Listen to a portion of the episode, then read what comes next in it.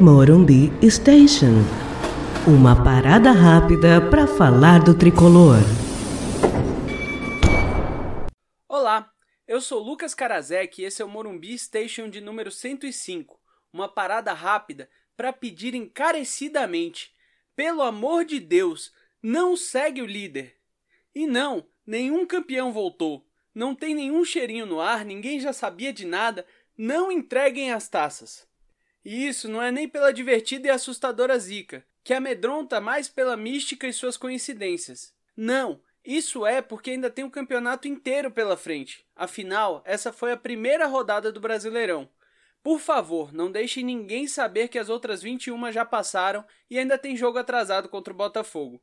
A primeira rodada devia ter acontecido dia 8 de agosto. Não aconteceu para o São Paulo porque o primeiro surto de Covid do campeonato foi para o nosso rival, Goiás. Dia 8 de agosto, nossos sonhos, expectativas e ilusões eram outras. Ninguém sabia o que esperar desse time, que já oscilava muito, vindo de uma eliminação ardida contra o Mirassol, e que se preparava para uma Libertadores em que sofreria uma eliminação menos azeda e mais amarga. Naquela semana, o Brasil chegava à simbólica marca de 100 mil mortes por Covid. As lives ainda tomavam conta das noites de sexta e a Europa pensava estar livre de vez da pandemia. De fato, o jogo de hoje até teve suas semelhanças com o que teria acontecido em agosto. Na época, Arboleda e Bruno Alves seriam titulares, mas ainda indo e não voltando ao time. Gabriel Sara, que ainda não era titular naquela época, ensaiava seus primeiros passes no profissional, boa parte deles errados, tal qual cometeu hoje. O que tinha que ser certo acabou virando uma bela assistência. Nas diferenças, muitas. Léo Pelé, na época, era lateral esquerdo e Diego Costa uma possibilidade pouco provável.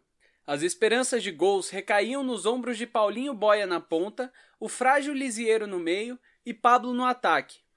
O Igor Gomes de hoje não era o mesmo de agosto. Lembrou aquele pré-pandemia, com bom posicionamento dos dois lados e aquele chute traiçoeiro. No banco, Diniz, que via em Everton um problema, ainda não tinha achado Luciano como solução, e também não via Luan e Brenner como opção.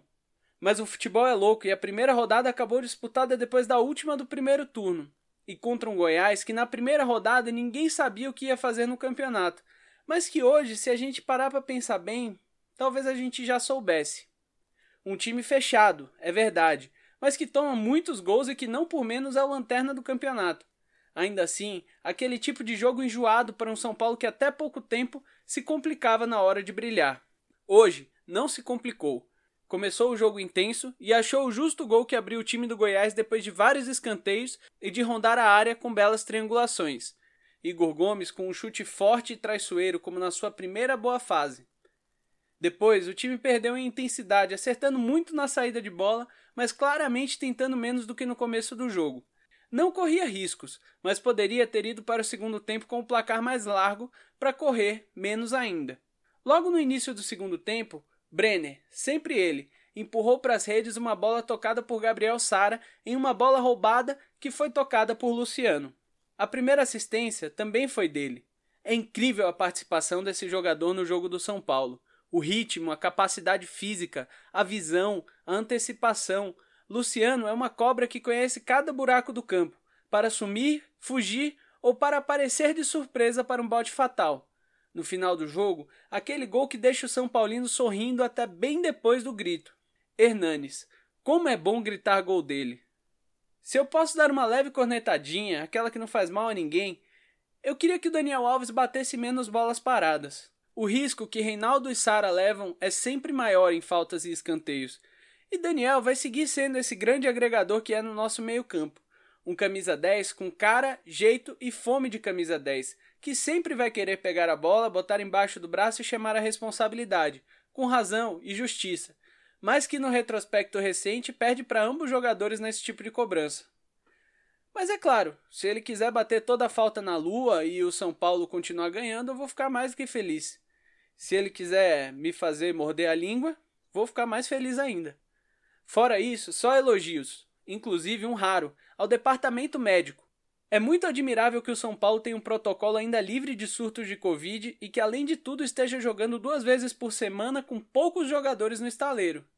Óbvio que todo cuidado é pouco, Dezembro é importantíssimo e não podemos nos dar ao luxo de perder jogadores para a lesão ou para o coronavírus, mas o trabalho até agora tem dado muito certo, nos fazendo esquecer até daquele São Paulo cansado e baleado de 2018 e 2019, que nunca sequer enfrentou uma maratona de jogos como esse de 2020 está enfrentando.